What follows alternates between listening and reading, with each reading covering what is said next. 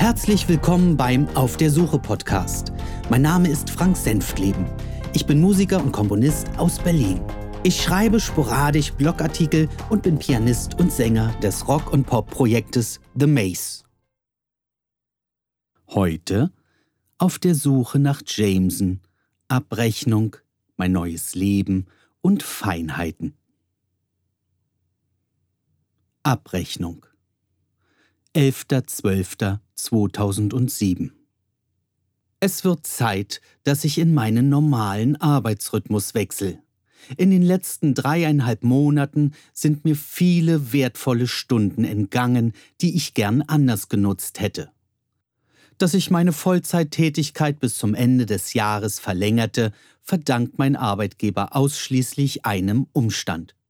Er bezahlt mir Überstunden.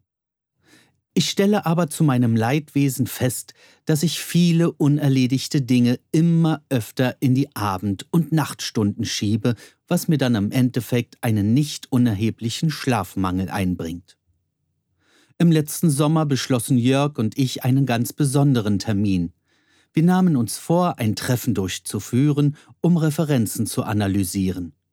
Am letzten Wochenende schafften wir es mit reichlicher Verspätung. Den Aspekt einer Analyse hatten wir bisher nie in Erwägung gezogen. Daher bestand ich darauf.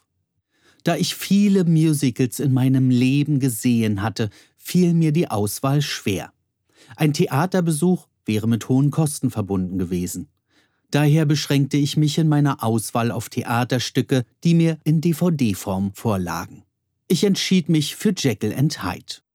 Zum ersten passte hier die Stimmung, zum zweiten wurde diese alte Vorlage gut in ein Musical umgesetzt und zu guter Letzt mag ich die musikalische Umsetzung. Zumindest in der englischen Fassung. In der deutschen Version wurden einige Stücke dazu komponiert und umgeschrieben, was mir bis dahin nicht sonderlich gefiel. Ich fuhr nach Potsdam und nahm noch zusätzlich eines der Fachbücher über das Verfassen von Manuskripten für Film und Theater mit, da ich es Jörg versprochen hatte. Erst einen schönen Kaffee und wir legten los. Es war ganz interessant, ein Musical aus einem anderen Blickwinkel heraus anzuschauen und wahrzunehmen. Immer wieder stoppten wir den DVD-Spieler, um Szenen oder Eindrücke genauer unter die Lupe zu nehmen und uns Notizen zu machen. Wir stellten uns Fragen, um Details in unserem Musiktheaterstück nicht zu vergessen. Warum funktionierte die ein oder andere Szene? Wie wurde Musik innerhalb der Dialoge in Szene gesetzt? Warum hatte der Hauptdarsteller eine so dominante Präsenz als andere Charaktere? Sie können sich gar nicht vorstellen, wie spannend es war, ein Musical nicht ausschließlich zur Unterhaltung anzuschauen, sondern auch, was man beim näheren Betrachten alles lernen konnte. Ich hoffe, dieser Vormittag wird sich in der weiteren Bearbeitung unseres Manuskriptes auswirken. Heute bekam ich meine Gehaltsabrechnung und bin, wie ein guter Freund von mir gern sagt, bald ins Essen gefallen. Statt der erwarteten Summe zur Abgeltung meiner vielen Überstunden wurde mir ein Wust aus Zahlen, Abschlägen und Steuern vorgelegt, der weit von meinen Berechnungen entfernt und zudem recht kärglich ausfiel. Ich hätte mir den Kaffee am Vormittag schenken können, denn mein Puls hätte es in dieser Sekunde selbst ohne Koffein geschafft, auf 180 zu schnellen. Was war das? Handelte es sich hier um einen schlechten Scherz? Ich arbeite dort Tag für Tag und werde für meine vorübergehende Vollzeitarbeit weit unter meinen Kollegen bezahlt. Ich bin knapp 20 Jahre bei dieser Bank angestellt, aber so etwas ist mir bis heute nicht vorgekommen. Um dieses Missverständnis aufzuklären, versuchte ich neben meiner Arbeit die verantwortlichen Stellen zu kontaktieren. Jeden, den ich bis dahin an das Telefon bekam, hatte zwar mit meiner Gehaltsabrechnung zu tun, wies aber jede Verantwortung von sich. Der eine hatte die Einreichung meiner Überstunden nur schriftlich zur Kenntnis bekommen, der nächste war nur ausführendes Organ. Der übernächste wunderte sich ebenfalls und ein anderer wusste gar nicht, was ich überhaupt will. Somit wandte ich mich an einen der Betriebsräte, um der Sache auf den Grund zu gehen. Ich stelle fest, dass ich mittlerweile gern schreibe. Mit dem Vorbeiziehen der Monate, die ich nicht nur allein dem Libretto widmete, sondern auch diesen Aufzeichnungen, fallen mir immer mehr Dinge und Situationen auf, die ich gern, vor allen Dingen, für mich selbst festhalten möchte.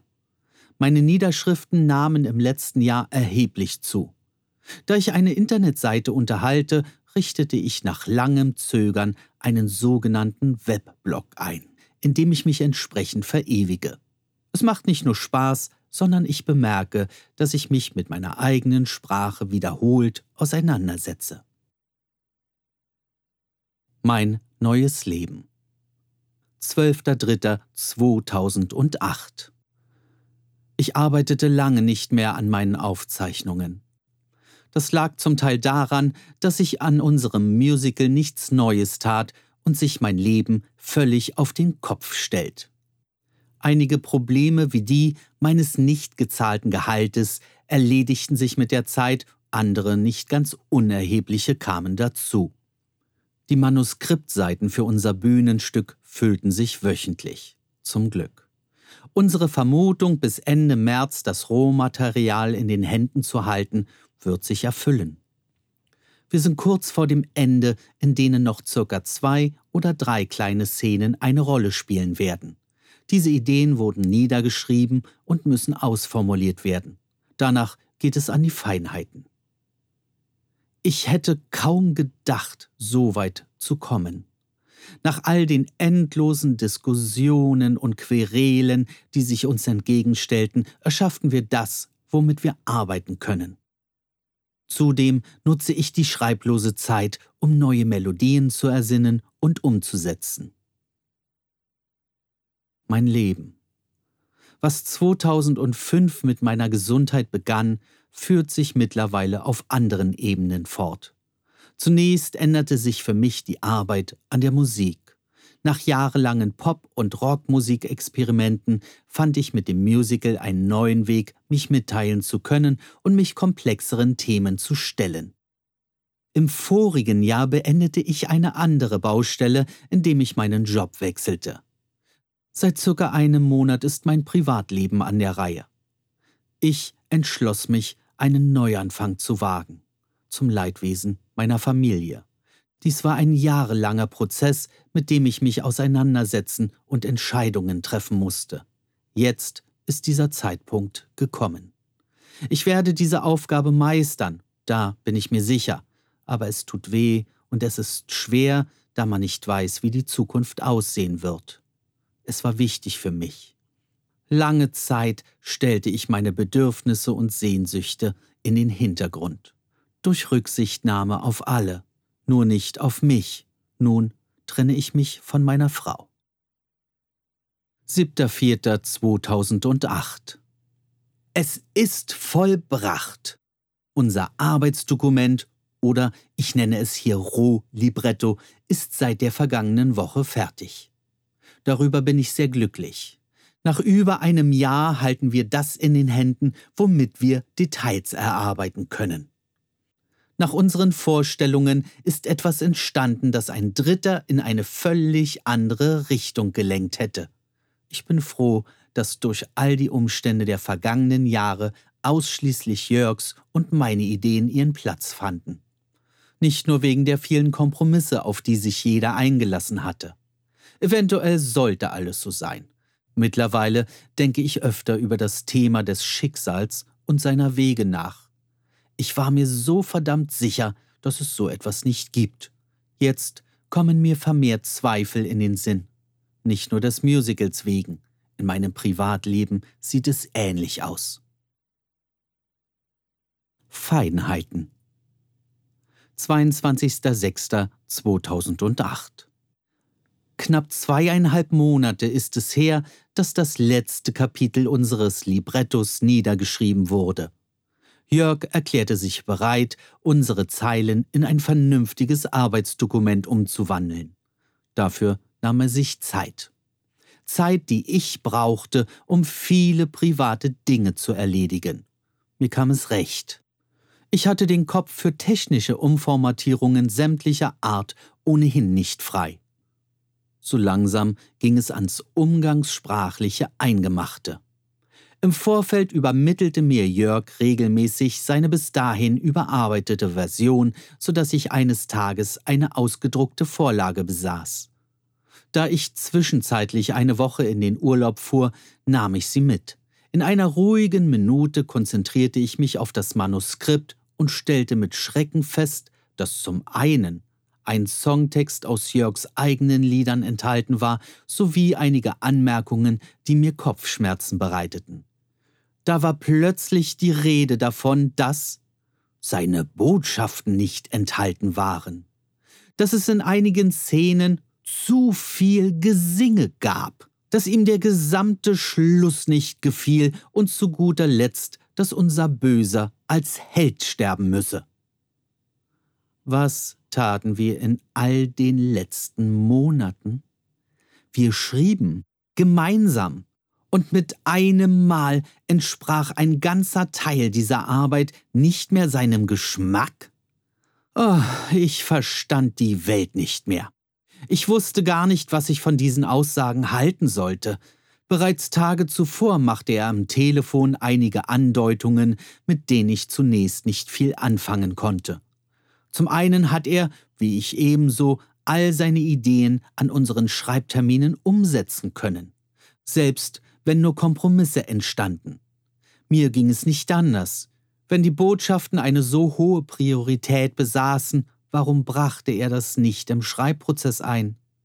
Dass es zu viel Gesinge gab, lag wohl in der Annahme, dass wir ein Musical schreiben und nach all den Diskussionen um das Böse kramte er abermals seine alten Ideen heraus, die zu diesem Zeitpunkt längst überholt waren. Wir besprachen all das, stundenlang, mehrfach. Ich wusste, dass ich handeln musste, ansonsten hätten wir wieder wochenlang gesessen, um alles zu seiner Zufriedenheit umzugestalten. Nun war diese Geschichte lange nicht mehr ausschließlich seine.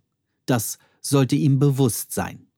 Es ist ebenso meine, und so machte ich den Vorschlag, ihn zu besuchen, um darüber zu sprechen. In den Tagen zuvor rasten meine Gedanken, wie ich mir unter diesen Umständen eine ganze Reihe von neuen Diskussionen und eine Menge Zeit ersparen konnte und fuhr an unserem verabredeten Termin zu ihm nach Hause. Kaum angekommen, ging ich sogleich in die Offensive. Er sollte mir hier und jetzt seine Botschaften detailliert erläutern und sogleich einen Vorschlag unterbreiten, wie diese in unserem Manuskript aussehen müssten, so dass er damit leben könne. Ich denke, er wusste selbst nicht, was ihm fehlte, denn im Endeffekt änderten wir wenig. Einige Zusatzideen entstanden, die ich persönlich gut und hilfreich fand, zum Teil selbst entwickelte und die sich wunderbar in die Geschichte einfügten. Dem Heldentod konnte ich glücklicherweise entgegenwirken, indem wir unserem Antagonisten noch einen Satz im Tode gönnten, der ihn zumindest nicht, man verzeihe mir meine Wortwahl, als totales Arschloch sterben ließ. Damit konnte ich zufrieden sein. Um drastische Einschnitte in einigen wahllos ausgesuchten Szenen zu vermeiden, machte ich den Vorschlag, das Manuskript laut zu lesen, Szene für Szene von Anfang an. Erst dann, denke ich, kann jeder Satz beurteilt und der Fortlauf unserer erdachten Ereignisse auf Unzulänglichkeiten geprüft werden. Wenn dann etwas nicht passen sollte oder fehlt, werden wir es auf diesem Wege erfahren. Und so war es. Ich begann mit der ersten Szene. Meine Interpretationen des Textes waren weit von denen eines ausgebildeten Schauspielers entfernt, aber für unsere Zwecke ausreichend. Wir begannen zu streichen, umzuformulieren und bemerkten erste Fehler im Text, die wir korrigierten, verschoben oder änderten. Jörg nahm zum ersten Mal bewusst wahr, dass einige Formulierungen, mit denen er so manches Mal unseren Arbeitsablauf aufhielt und wo dann ein Schuh daraus wurde, zum Teil sehr unpraktikabel darzustellen oder zu sprechen war. Auf dem Papier sah es rhetorisch ganz gut aus, aber in der Praxis drückte sich kaum ein durchschnittlicher Mensch so aus. Dieser Tag hat trotz meiner Befürchtungen viel Spaß gemacht. Wir nahmen uns die Zeit, die wir brauchten. Das war mir an dieser Stelle wichtig. Lange zuvor hatten wir nicht mehr so konzentriert und ausgiebig zusammengearbeitet. Wir bemerkten, dass wir in dieser Arbeitsform gut vorwärts kamen, ohne Technik und ohne Zeitdruck. Nur bewaffnet mit momentan 76 Seiten Manuskript, der eigenen Stimme, einer erträglichen Aufmerksamkeit und einem simplen Kugelschreiber. Den zweiten Teil des letzten Kapitels hören Sie in der nächsten Woche. Das war's für heute. Vielen Dank fürs Zuhören. Bis dann, alles Gute und schöne Grüße aus Berlin. Euer Frank.